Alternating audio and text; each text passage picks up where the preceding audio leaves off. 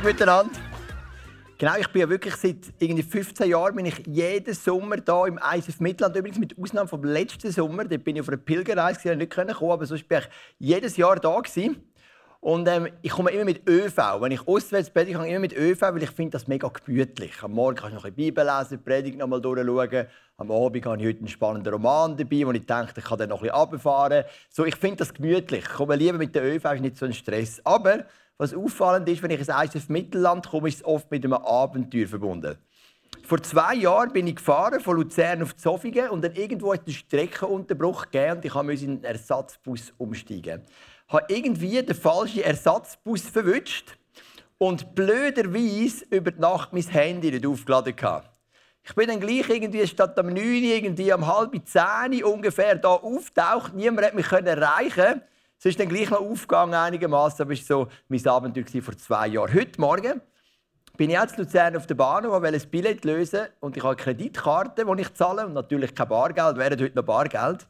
Und ich tue die rein, will das Billett lösen und dann heisst Kreditkarte abgelehnt. Das ist komisch, weil ich habe gerade vorhin in der Bäckerei noch eine heiße Schocke gekauft. Dort ist es gegangen.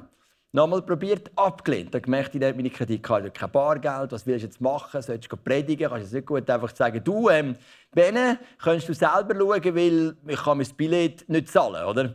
Da habe ich gewusst, ich muss jetzt eine Lösung finden, oder? Das ist mir noch aufgefallen, als ich zu Luzern am Bahnhof rumlaufe, dass die Leute eine Maske hatten. Ich mir gedacht, oh, Maskenpflicht wäre ja auch noch. Und das habe ich natürlich auch nicht gedacht.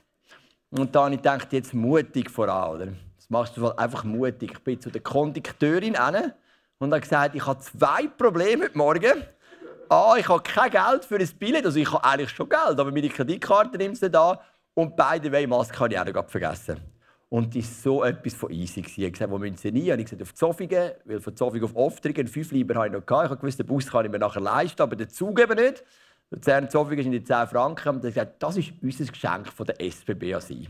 Sie dürfen mitkommen, kein Problem. Und eine Maske habe ich auch noch gerade für Sie.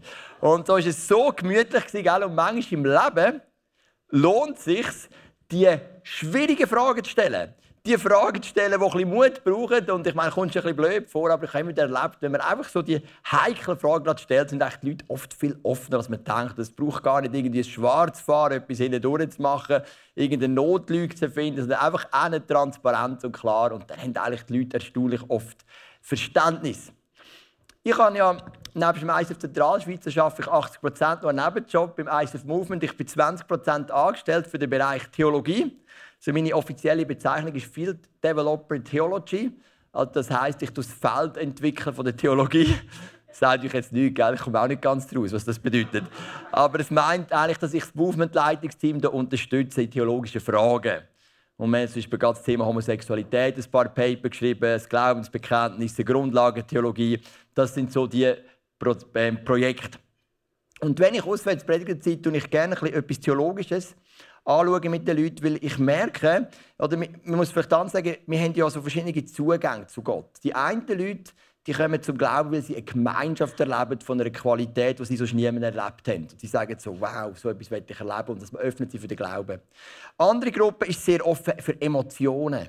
Es kommt ein Song und plötzlich spüren sie den Heiligen Geist. Und Seitz ist mega stark bei dem. Auch mit diesen Musicals und dann kommt noch der Schnee von der Decke oben runter. Und das Keyboard setzt rechtzeitig ein und, und die Lüftung wird noch ein bisschen aufgeschaltet und der Worship-Leiter fährt an singen und dann denkt sie, wow, oder? Aber es gibt auch Leute, die haben einen intellektuellen Zugang und die werden oft nicht so stark abgeholt, denkt mich in unserer Kultur. Und ich versuche also, ein bisschen Sachen zu bringen, die ihr diesen Zugang abdecken. Und ich hoffe, magst du heute Abend mit mir arbeiten. Und wenn nicht, ist auch okay, gell? Genau. Ähm, und zwar geht es heute um die Bibel. Wie gehe ich mit schwierigen Bibelstellen um? Die Bibel ist das Buch, das mich begleitet, seit ich ein Kind bin. Als ich 80 war, glaube in der zweiten Klasse, habe ich das Alte Testament das erste Mal durchgelesen. Kaum ich konnte lesen, das hat mir mein Vater so beigebracht. Mir liest jeden Abend mindestens ein Kapitel. Und auch bis heute, ich versuche jeden Tag vier bis fünf Kapitel zu lesen in der Bibel und ich liebe das Buch. Es ist für mich eine Nahrung, es ist für mich eine Kraftquelle, es ist für mich eine Inspiration. Gleichzeitig kämpfe ich aber manchmal auch mit dem Buch. Manchmal finde ich Stellen echt schwer verständlich. Ich habe jetzt gerade das Buch Josua wieder gelesen. Da kommen das Volk Israel ins verheißte Land und müssen sieben Völker ausrotten. Und ich finde das so brutal. Wieso muss man Völker ausrotten? Und das sind so Momente, wo ich auch mit dieser Bibel kämpfe. Und ich habe heute diese Message geht darum, wie gehe ich denn mit diesen schwierigen Bibelstellen um. Zuerst noch zwei Sachen vorneweg. Ähm, wir haben verschiedene Persönlichkeiten. Ich beispielsweise, wenn ich etwas nicht verstehe, davon ich anfange forschen, ich will Antworten wissen. Meine Frau ist anders. Sie sagt, ich habe Jesus erlebt. Ähm, ich weiß, er ist immer bei mir. Er ist Realität. Und wenn ich etwas nicht verstehe, dann verstehe ich es nicht. Ich werde es dann im Himmel einig verstehen. Sie hat den Drang nicht, die Antworten zu finden. Es stimmt für sie. Und wenn du so ein Typ bist, ist das voll okay. Du musst auch nicht etwas suchen, wo, wo du nicht musst suchen musst. Aber ich habe gemerkt, ich bin der Typ, ich muss mit diesen Fragen ringen. Und genau das hilft nachher oft auch anderen Menschen, wenn ich sie mitnehmen auf diesen Prozess. Also das Erste ist, achte auf deine Persönlichkeit. Und das Zweite ist, gang immer konstruktiv daran und nicht destruktiv. Also wenn ich frage an die Bibel, sage ich immer noch, ich liebe Jesus, ich will ihm nachfolgen, aber ich habe wie eine Frage, die ich im Moment nicht klären kann und das beschäftigt mich. Also ich gehe nicht so destruktiv an. Ja, die Bibel ist eh ein Buch voll Widersprüche und voll Probleme und ich werde jetzt all die Probleme offenlegen und den Menschen zeigen, dass die Bibel nicht verhebt, sondern ich gehe konstruktiv hin. Ich habe mich entschieden für Jesus, ich habe mich taufen lassen, ich folge ihm nach. Aber es gibt ein paar Sachen, auf die suche ich Antworten, weil es mich einfach beschäftigt. Und das ist so der Spirit. Ich habe dann, als ich das erste Mal darüber predigt habe, vor einem halben Jahr, im ICF Luzern, habe ich eine Facebook-Umfrage gemacht, was sind so die schwierigen Bibelstellen. Wir haben hier ein Foto dabei, O.J. Jones. Sie ist da. Das war die erste Ding von dir. Orbal, da drauf, das oberste ist von dir. Mega cool, gell? Ähm, 1. Mose 6, Vers 6 und gerade unten noch 1. Mose 6, Vers 4. Das sind ähm, die Stellen, wo es heisst, dass Gottes Söhne, die einen sind Engel, dann sagen Dämonen, sind auf die Erde gekommen, mit den Frauen geschlafen und sie Riesen gegeben. Das ist eine skurrile Geschichte, oder? Aber es steht so dort. Dann der Heiko Tima Kienenbaum hat geschrieben, also ich finde die Stelle schwierig, alles ist möglich dem, der da glaubt. Weil ich erlebe das gar nicht so. Oder eine andere Person, Jeremia 15, weiß ich jetzt selber nicht genau, was steht, ehrlich gesagt, aber dann jemand wieder in die gleiche Richtung. Jesus sagt, wir werden größere Werke tun als er. Noch Johannes 14, 12 wird zitiert. Und du merkst, das sind so Fragen, die die Leute beschäftigen. Und ich habe gemerkt, es gibt wie so fünf Gruppen, von Fragen und ich möchte auf jede Gruppe, auf jede Gruppe versuchen, ein paar Antworten zu geben, die mir geholfen haben. Die erste Gruppe ist die einfachste, das sind einfach Verständnisfragen. Also, du liest etwas in der Bibel, wo du einfach nicht rauskommst und es braucht einfach etwas, was dir erklärt. Das Zweite sind Fragen, wo du das Gefühl hast, der Charakter Gottes ist anders, als in dieser Frage zum Vorschein kommt. Da geht es oft um Gericht oder Hölle, wo wir wie nicht kompatibel empfindet mit der, mit der Liebe oder mit der Gnade Gottes. Die dritte Gruppe sind Widersprüche in der Bibel. Ja, wie gehe ich denn um, sich Stellen widersprechen? Die vierte Gruppe, das sind eben die Versprechungen. Auf Kranken werden ihr die Hände legen und sie werden sich wohlbefinden. Ihr werdet größere Wunder tun als ich. Und du sagst, ja, ich erlebe das ja gar nicht. Und die fünfte Gruppe sind Verse, wo du lesest. Das heißt zum Beispiel, also es heißt, die Frau schweige in der Gemeinde oder sie soll ein Kopftuch anhaben, die Frauen sollen keine kurze Haare haben, Männer keine lange und so weiter, wo wir, du merkst, hey, das, was in der Bibel steht und das, was wir leben in der Kirche, das widerspricht sich. Und es ist darum eine schwierige Bibelstelle, weil du sagst, ach, muss ich es denn gar nicht ernst nehmen? Offensichtlich kann da etwas in der Bibel stehen, wir dürfen in der Gemeinde ganz anders leben. Und darum ist das auch auf eine Art eine schwierige Stelle. Fangen wir mal an mit der ersten Gruppe. Ich habe das auch gerade letztens einfach Verständnisschwierigkeiten. In der Bibel gibt es mehrere Arten von Opfern und ich habe etwas gelesen von einem Schwingopfer. Und ich bin gar nicht rausgekommen, was ist jetzt schon wieder ein Schwingopfer, oder? Ist das, wenn der Aaron den hohen Priester und Truthahn nimmt und umschwingt, so vor dem Thanksgiving, oder? Oder was genau ist ein Schwingopfer? Und dann gibt es da ein einfaches und immer bewährtes altes Hilfsmittel, das gute alte Lexikon zur Bibel. Das beantwortet die Verständnisfragen. Kannst du nachlesen, Schwingopfer, oder vielleicht begegnest du irgendeinem Namen, der nichts sagt, oder einem Volk, zum Beispiel das Volk der Amalekiter, wäre jetzt das schon wieder gewesen. Das gibt dir an, und du schlägst es nachher und du weißt, ah, um das geht es. Auch sehr hilfreich finde ich das Buch Antworten auf schwierige Fragen zur Bibel. Wenn Sie das sehen, kannst du es gerne nachher auch geschwind föteln. Da gibt es einfach Antworten manchmal auf die Fragen, die man nicht versteht. Wieso verflucht Gott einen Feigenbaum und er darf keine Früchte mehr geben, zum Beispiel, oder? Oder, oder ähm, ich tue es einfach mal per Zufall. Wie kann dieser Bibelvers wahr sein, wo es doch die Erfahrung lehrt, dass Kinder häufig die im Elternhaus erfahrene Erziehung über Bord werfen? Ja gut, das ist eine komplexe Frage, da müssen wir den Vers kennen. Ähm, Morgen hatte ich ein bisschen mehr Glück mit den Stellen. Ähm, lag Sisera, als Jael ihn tötete, oder stand Sisera, wie aus Richter 5,27 hervorzugehen scheint. Das ist ein König, der umgebracht wurde, an einer Stelle Leiter und auf der anderen steht er. Und da gibt es so Sachen, wo halt vielleicht sehr genau wie Leute beschäftigen. Oder ähm, sind die Gesetze gegen Homosexualität zusammen mit dem Gesetz gegen das Essen vom Schweinefleisch abgeschafft worden? Weil es im gleichen Kapitel steht. Schweinefleisch dürfen wir jetzt essen, dürfen wir jetzt auch homosexuelle Praktiken nachgehen. Und es gibt einfach so Antworten auf ganz viele Fragen. Und ich finde es mega gut erklärt, hat mir immer wieder geholfen. So. Das ist so die erste Gruppe, das sind so Verständnisfragen. Da kannst du auch zu euren Predigen gehen, zu euren Pastors, die können dir wahrscheinlich schon einiges beantworten. Jetzt wird es ein bisschen, finde ich, ein komplexer. Der zweite Punkt ist, wir lernen viel über einen gütigen, gnädigen Gott. Und gleich gibt es Bibelstellen, und es sind nicht wenige, wo du das Gefühl hast, hey, Gott kann aber auch mega brutal und streng sein. Eben, er befiehlt den Völkermord.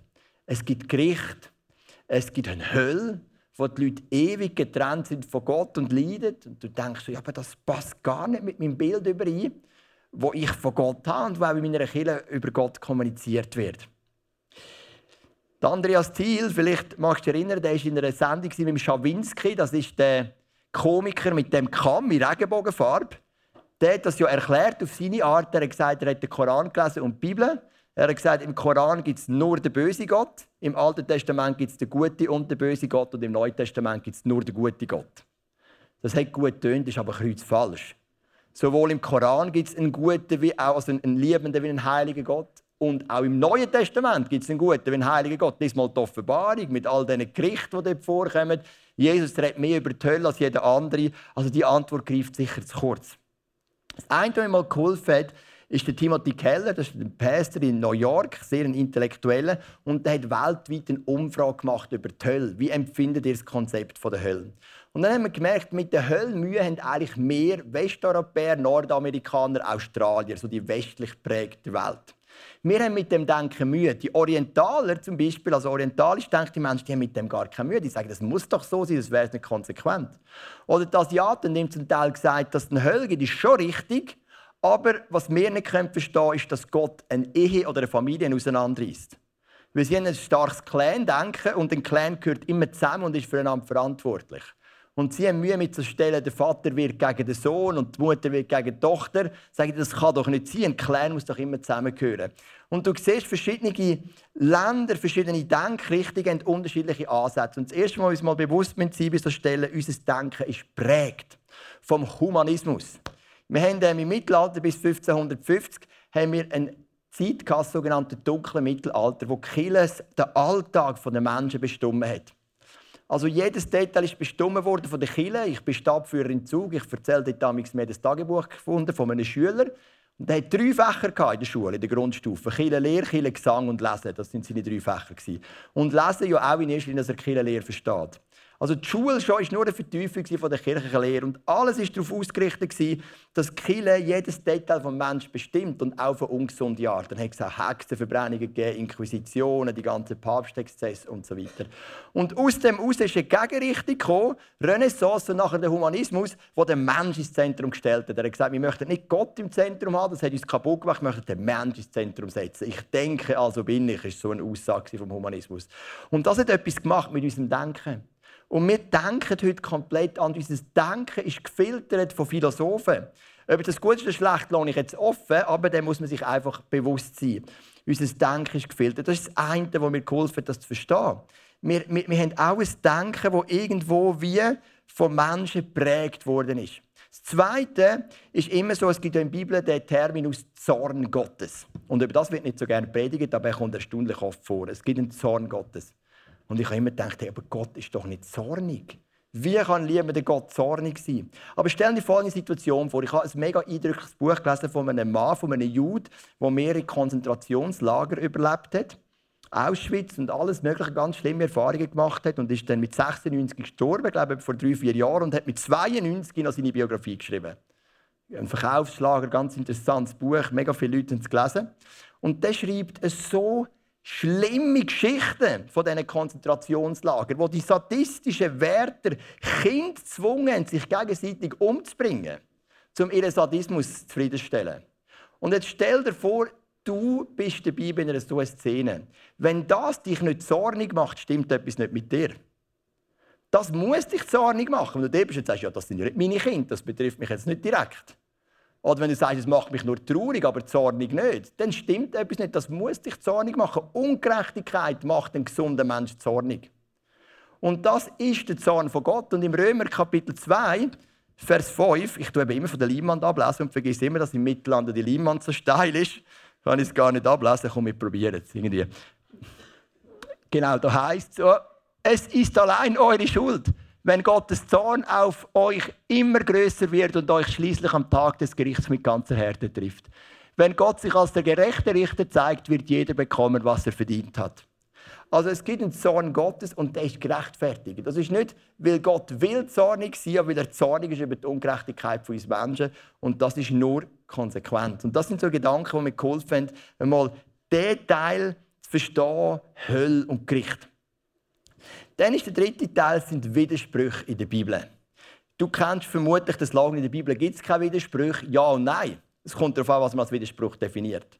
Zum Beispiel heißt es im 1. Mose, wo Adam und Eva gesündigt hat, dass Gott im Garten Eden umhergelaufen ist und sie gesucht hat. Später heißt es aber in der Bibel, dass Gott allwissend ist. Ein allwissender Gott muss nicht in einem Garten umlaufen und etwas suchen. Es ist auf eine Art schon ein Widerspruch, aber ich möchte es dir erklären. Vielleicht bist du schon mal an einer Theatervorstellung oder? Der Sitz ist so vor in der ersten Reihe und der Vorhang ist geschlossen. Und dann öffnet sich der Vorhang und du kannst ein bisschen etwas erhaschen vom Bühnenbild.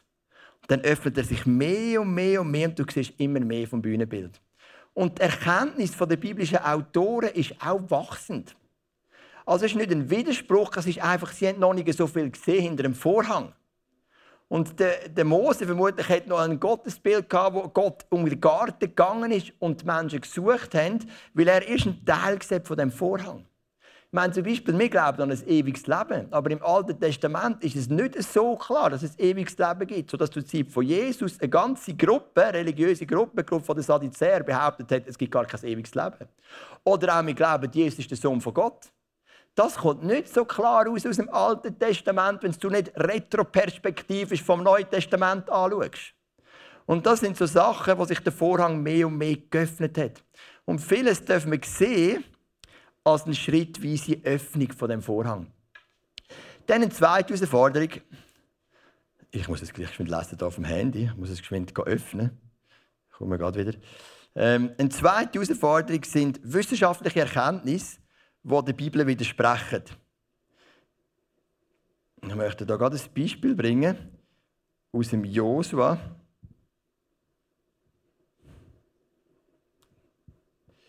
Ja, das kommt, glaube ich, jetzt gut. Ja. Genau, also jetzt sind wir wieder da. Ähm, Im Josua Kapitel 10 steht folgendes. An jenem Tag, als der Herr die Amoriter in die Gewalt der Israeliten gab, hatte Josua laut zum Herrn gebetet. Der Josua ist in der Schlacht und betet zu Gott. Vor dem ganzen Volk hat er gerufen: Sonne bleib stehen über Gibeon und Mond über dem Tal Ayalon. Da war die Sonne und der Mond stehen geblieben, bis die Israeliten sich an ihren Feinden gerecht hatten. Also was ist da passiert? Josua ist in einer Schlacht und er will finden, jagen und er merkt, es wird langsam dunkel und wie dunkler, umso schwieriger ist es, den Find zu verwünschen. Er kann sich in der Dunkelheit hinter dem nächsten Busch verstecken. Zum sagen, die Sonne steht still. Und da heißt, stand die Sonne still. Jetzt mein Glaube ist, dass die Sonne sowieso still steht. Ich glaube, die Sonne steht still und die Erde kreist um die Sonne. Aber das ist ein Widerspruch zu dem Vers, weil da heißt, die Sonne hat sich bewegt und ist jetzt stillgestanden. Wie geht man mit dem um? Ich glaube, es gibt einen Unterschied zwischen einem wörtlichen Schriftverständnis und einem inspirierten Schriftverständnis. Im 2. Korinther 3, Vers 6 heißt denn, der Buchstabe tötet, aber der Geist macht lebendig. Und wenn wir die Sachen so nur nach dem Buchstaben gehen, dann gibt es natürlich viel Potenzial für Widersprüche. Weil der Vers sagt folgendes: Der Vers sagt, Gott ist so mächtig, dass er einen Tag verlängern kann. Das hat er gemacht im Buch hat einen Tag verlängert. Er ist plötzlich nicht 24 Stunden gegangen, also vielleicht 28 Stunden, 30 Stunden. Er hat ihn verlängert. Das ist der Geist dahinter. Der Buchstabe sagt, die Sonne hat sich bewegt, jetzt steht sie fest. Jesus geht sogar gegen das vor, gegen das Buchstabendenken. In der Bergpredigt zum Beispiel nimmt er die zehn Gebote und leitet sie neu aus, oder gewisse. Und er sagt, der Buchstabe sagt, du, du sollst nicht Ehe brechen. Und was haben die Juden gemacht? Sie haben gesagt, ach, kann ich abhökeln. Ich habe nie geschlafen mit einer Frau von einem anderen. Ich habe nicht gebrochen. Das ist der Buchstabe, sagt Jesus. Der Geist sagt, wer schon im Herzen andere Frau begehrlich anschaut, hat Ehe gebrochen. Also ich will auch wieder Gedanken reinbleiben. Ständig unreine Gedanken zu haben, aber Hauptsache ich habe den Buchstaben erfüllt, das bedeutet, der Buchstabe tötet. Aber der Geist macht lebendig, der sagt mir, ich möchte das ganze Leben haben voller Einheit. Oder das gleiche Gebot, das andere Gebot, meine, in der gleichen Message sagt Jesus, du sollst nicht töten. Und da innen könnte wahrscheinlich jeder sagen, das habe ich erfüllt, ich habe noch nie jemanden getötet. Nehme ich jetzt mal an. Oder hat jemand schon mal? Nein, genau. Sehr für transparent, aber so transparent muss es nicht sein. Wahrscheinlich hat noch nie jemand jemanden getötet. Und dann sagt Jesus, aber es geht doch nicht nur um das. Schon wer seinen Brüder Idiot nennt, dem ist, äh, dem ist das Feuer von der Hölle sicher. Mit dem sagt er, es geht doch darum, dass wir gar nicht erst Zwietracht und Unversöhnung zulassen. Wir möchten das im Keim ersticken. Sonst ist es nur der Buchstabe, ich habe niemanden tötet erfüllt. Aber jetzt sagt der Geist, sagt, ich möchte gar keine, gar keine Unversöhnung zulassen, und zwar ganz konsequent an den Wurzeln. Und darum ist das so zentral oder für mich wichtig geworden in diesen Vers, dass man sagt, hey, was ist der Geist hinter dieser Aussage? Und das hilft mir dann auch, Widersprüche, wo ich sehe, zwischen der Wissenschaft und der Bibel aufzuheben. Oder? Ich meine, der Hiob sagt beispielsweise, die Erde ist erbaut auf Säulen. Ja, ich habe noch nie eine Säule gesehen unter der Erde. Oder Jesus sagt, wenn wir wörtlich sind, wenn dich ein Glied zur Sünde verführt, dann reiss, ich, reiss es aus. Ganz ehrlich, ich habe so ein paar Sünden begangen. Ich habe keine Glieder mehr. Also so ziemlich mit dem Kopf habe ich schon ziemlich viel Blödsinn angestellt. Der Kopf wäre sicher mal weg und ein Haufen anders auch. Ich habe vielleicht schon mal einen geschlagen, nicht besonders oft, ich bin nicht der Stärkste. Aber ist sicher auch schon vorgekommen. Und meine Faust wäre sicher auch weg. Und im Fußball habe ich etwa die mal einen von hinten dran in den Höckel gestellt. Auch nicht oft, aber ist auch vorgekommen. Dann wäre der Fuß auch weg. Also verstehst du, wir müssen den Geist dahinter entdecken. Und das hilft mir, dass ich nicht so auf das wörtliche Klein-Klein-Krieg, auf die wörtliche Klein-Klein-Kriege muss einsteigen Das vierte, was wir gesagt haben, Versprechen, die nicht eingehalten werden. Johannes 14, Vers 12 heißt: Ich sage euch die Wahrheit. Wer an mich glaubt, wird die gleichen Taten vollbringen wie ich, ja sogar noch größere denn ich gehe zum Vater. Jetzt sagen mir viele Leute, aber Joel, ich schaue um, also ich kenne wenig Leute, die größere Werke verbracht haben als Jesus. Vielleicht der Bonke, für die, die ihn kennen. Dort sind jetzt wirklich sehr viele Menschen zum Glauben gekommen, sehr viele Leute geheilt worden. Der hat wahrscheinlich größte vollbracht. Aber das steht ja da für jeden. Oder Markus Kapitel 16 heißt: Gefährliche Schlangen und tödliches Gift werden ihnen nicht schaden und Kranke, denen sie die Hände auflegen, werden gesund. Und sind auch Leute zu mir und gesagt, ich habe schon so, viele Kranke gebetet und ich habe sogar ein paar Wunder erlebt, aber die Mehrheit ist nicht gesund worden. Aber da steht nichts von einer Mehrheit. Da heißt es einfach auflegen und gesund. Ein paar Gedanken zu dem. Was ist, wenn Versprechen in der Bibel aus deiner Erlebnis, aus deinem Erlebnis, aus deiner Erfahrung nicht erfüllt werden? Erstens mal, die Mehrheit der Verheißungen in der Bibel, vielleicht 98 Prozent, ist nicht so Versprechen von grossen Taten, sondern die Mehrheit sind seelsorgliche Versprechen. Das häufigste Versprechen, ich bin immer bei dir. Ganz häufiges Versprechen.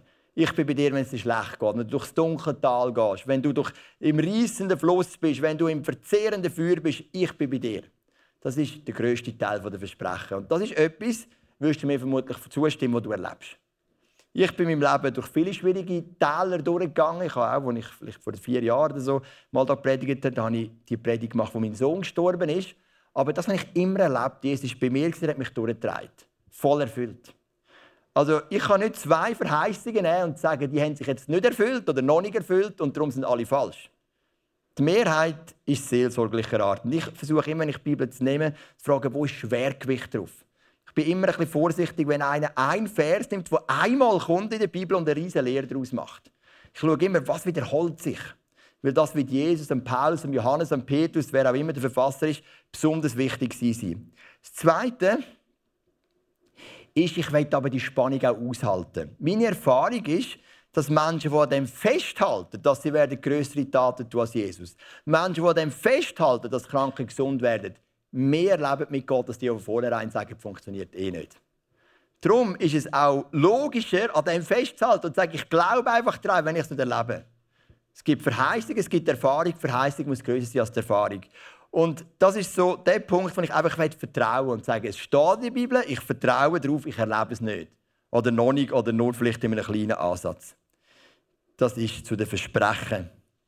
Und dann der letzte Teil ähm, sind die Verse, wo du liest und du denkst, hey, mein ICF hier im Mittelland lebt das gar nicht. Oder so, wenn, wenn die biblische Lehre der kirchlichen Praxis widerspricht. Eben, es heisst zum Beispiel im Korintherbrief neu, die Frau soll keine, keine kurze Haare haben. Ich habe sogar heute auf der Bühne Jenny, oder, die schon seit 17 Jahren im ISF Mittelland ist, heute Morgen mit ihr geredet. Sie hat kurze Haare. Oder? Und ähm, ja, jetzt haben wir ein Problem, weil es heisst eindeutig, Frauen dürfen keine kurze Haare haben. Männer dürfen keine lange Haare haben. Frauen müssen ein Kopftuch anlegen, wenn sie beten. Die Frau muss schweigen in der Gemeinde. Es gibt so viele Praktiken, im, in, in, oder einige Praktiken, die wir heute nicht leben. Und das könnte auch so ein Widerspruch in sich sein. Und da habe ich zwei Fragen. Was ist kulturell bedingt und was ist zeitlos? Es gibt Sachen in der Bibel, die sind zeitlos. Beispielsweise die Ehe zwischen Mann und Frau. 1. Mose Kapitel 2 heißt Gott hat Adam und Eva zusammengeführt, den Mann und eine Frau für den Ehebund. Ganz am Ende der Bibel Offenbarung 18 oder 19, ich bin nicht ganz sicher, dort kommt wieder eine Hochzeit vor von Jesus mit seiner Brut, Mann und Frau. Also das Zusammenleben zwischen Mann und Frau in der Ehe ist die geheiligte Form, die du vom ersten Buch bis zum letzten Buch findest. Das ist zeitlos. Aber es gibt sehr wohl Sachen, die sind kulturell bedingt. Das geht gar nicht anders. Schon nur Jesus lehrt in eine semitische Kultur hinein, die ganz anders denkt als der Paulus, der in eine griechische Kultur hinein lehrt. Und darum müssen sie gewisse Ansätze anders nehmen. Und manchmal kommen Leute mir und sagen, ich nehme die Bibel einfach wörtlich. Kultureller Background interessiert mich nicht. Ich nehme sie einfach wörtlich. Denke, ja, es ist schwer. Jesus schickt seine Jünger in zwei Gruppen auf und sagt, wenn sie euch nicht aufnehmen in einem Dorf und du das Evangelium nicht kannst weitergeben kannst, dann du den, Staub von deinen Sandalen schütteln. Ja, ich habe gar keine Sandalen an. Das geht schon mal nicht auf. Oder das andere Mal heisst, nimm deinen Stab. Ja, woher soll ich einen Stab? Ja, es gibt, da hätte einen da. Aber es sieht komisch aus, oder? Wir haben ja definitiv kulturelle Unterschiede, wenn wir jetzt die Korintherstellen nehmen verheiratete Frauen immer ein Kopftuch an. Und mit dem haben sie gezeigt, wir uns einem Mann unterordnen. Unverheiratete Frauen haben kein Kopftuch an. Und wo so der Heilige Geist davon wirkt, ist auch 2. Korinther 3, wir haben vorhin die Stelle gelesen, Vers 6, der Buchstabe tötet, der Geist macht lebendig. Und ein bisschen später im gleichen Kapitel heißt wo der Geist von Gott ist, herrscht Freiheit. Und in Korinth ist es Freiheit hineingekommen und die Frauen plötzlich auf das Kopftuch abziehen. Paulus hat gesagt, das geht nicht. Das ist die Unterordnung zum Mann. Aber heute ist es ja nicht mehr so. Du gehst nicht irgendwo an einen Bahnhof oder in eine Schule, ah, das Kopftuch an, die tut sich in einem Mann unterordnen. Mega cool. Das ist ja heute gar nicht mehr so. Auf jeden Fall nicht in unserer Kultur. Wir haben heute den Ring. Wir haben den Ring, der heute zeigt, Mann und Frau wir gehören zusammen und wir übernehmen die Verantwortung füreinander. Und darum ist das für uns weniger sinnvoll. Oder kurze Haare. Ja, kein Wunder, die Tempelprostituierten haben meistens kurze Haare gehabt. Aber sonst hat man die langen Haare als einen Schmuck gesehen für die Frau. Und irgendwo haben ein paar ein freakige Frauen gefunden, kurze Haare sind auch noch cool. Der Paulus hat gesagt, hey, wir stellen uns nicht den Tempelprostituierten gleich. Oder die Frau schweigt in der Gemeinde. Du musst überlegen, er schreibt das in ein römisches Reich hinein. Und im römischen Reich, das war sehr maskulin geprägt. Also alle Kaiser sind Männer, alle Schriftsteller sind Männer. Du musst mal die Filme schauen, wer etwas sagt, sind immer Männer. Die Frauen haben meistens gar keine Ausbildung gehabt. Und gerade der Paulus, der so ein Lehrertyp ist, der eine solide Ausbildung vermutlich wichtig ist, sagt ja, wie kann ich eine Frau lehren lassen, die gar keine Ausbildung hat? Die kann die Schriften gar nicht studieren. Und das sind kulturelle Sachen, wo du einfach musst berücksichtigen oder wo du musst, wo du darfst berücksichtigen, auch wenn es auch für mich oft ein Feind ist. Gerade die Frau in der Gemeinde. Ich kenne Gemeinden, die sagen, wir nehmen das als zeitlos und darum dürfen wir Frauen nicht predigen und sagen, ich finde ich gut. Absolut. Ich kann das voll sehen. Ich will es jetzt anders interpretieren und ich will es jetzt predigen lassen. Es gibt auch Argumente dafür. Ich glaube, wichtig ist, dass wir darüber beten und darüber ringen und am Schluss auch parat sind, beide stehen zu lassen. Aber es gibt immer die Punkte, die sind zeitlos und es gibt auch die Punkte, die sind kulturell bedingt. Und mit diesen Punkten dürfen wir auch ringen. Und darum gibt es sehr wohl Punkte, wo die heutige Gemeindepraxis anders ist als zur Zeit von Paulus und Jesus und doch vermutlich nicht falsch. Ich sage vermutlich, weil ganz sicher bin ich mir ja auch nicht. Und du merkst so, die Bibel die hat so viel Power, so viel Kraft, ist so ein schönes Buch, aber sie löst Fragen aus. Und es lohnt sich, mit diesen Fragen so ein auf eine Reise zu gehen und die Fragen einfach, ich, also ich habe für mein Leben einfach gemerkt, es lohnt sich, diesen Fragen nachzugehen, mit diesen Fragen zu ringen, diesen Fragen zu kämpfen, mit Freunden darüber zu reden, unterschiedliche Meinungen stehen zu lassen und einfach wachsen. Die Bibel sagt, das Wort Gottes ist Nahrung für uns. Und ich persönlich, wenn ich esse, ich habe vieles gern. Zum Beispiel heute bin ich bei Mario eingeladen, das war mein Haus, der Mario Uli, den ich kenne, super feines Filet auf dem Grill, Herdöpfel, knackig, Tomaten, Mozzarella, Salat, himmlisch. Ich liebe das, es sättigt mich. Aber es gibt auch Sachen, die ich nicht gern. Zum Beispiel alles Gemüse. Fast alles. Aber es sättigt mich auch. Es sättigt mich auch. Und der Punkt ist, wenn ich die Bibel lese, es gibt viele Stellen, die liebe ich, es gibt Stellen, mit denen kämpfe ich, aber meine Erfahrung ist, sättigen durch mich beide. Ob ich sie jetzt liebe oder verstehe oder nicht. Und darum möchte ich dir weiterhin ans Herz legen, lies die Bibel, ring mit dieser Bibel.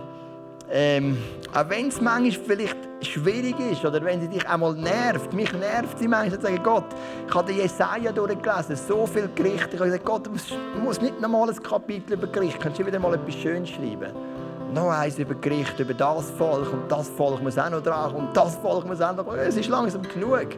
Das macht mir manchmal richtig weh, aber dennoch sage ich, es, es, es sättigt mich, ich liebe das Wort. Ich bin mit dem Wort von Jesus unterwegs und, und ich möchte das weiterhin essen und aufnehmen.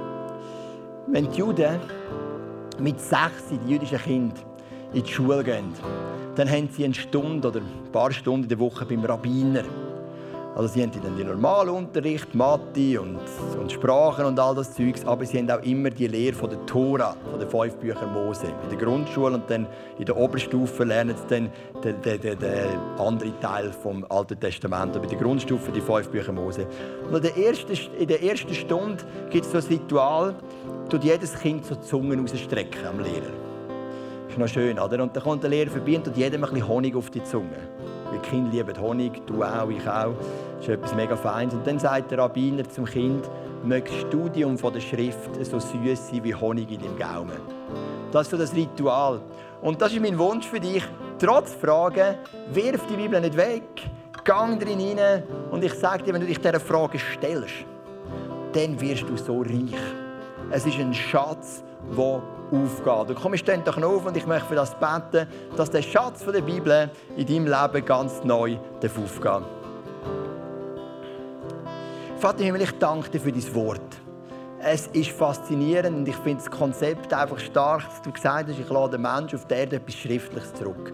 Etwas, das ich lesen kann etwas, das ewige Gültigkeit hat, etwas, das nicht einfach irgendein Wort ist, das sich der eine noch mal erinnern und überliefert und diesen überliefert und diesen. Am Schluss weiß man gar nicht, was hat der Erste wirklich gesagt sondern es steht schwarz auf weiß und wir dürfen das nehmen. Altes Testament, Neues Testament. Wir dürfen das Wort essen. Wir dürfen sehen, wie es Nahrung ist für unsere Seele. Und ich bitte dich einfach für eine Liebe zu dem Wort, auch wenn wir nicht alles verstehen, auch wenn es manchmal Kämpfe auslöst. Und danke, dass das Wort dient dich immer besser kennenzulernen. Ob es jetzt die gnädige Seite ist oder manchmal auch die heilige oder die zornige Seite, dass wir die Bibel dürfen verinnerlichen und durch das einfach immer mehr dürfen lernen über dich. Amen.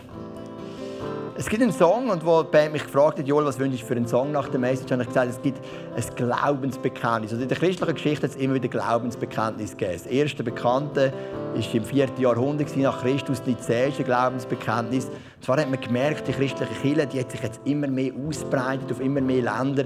Es braucht mal ein Glaubensbekenntnis, das in wenigen Sätzen zusammenfasst, was wir, was wir glauben. Nicht mega lang, sieben, acht Sätze etwas über den Vater, etwas über den Sohn, etwas über den Heiligen Geist, etwas über den Menschen, etwas über die Gemeinde und etwas über die Wiederkunft von Jesus. So sind die meistens aufgebaut.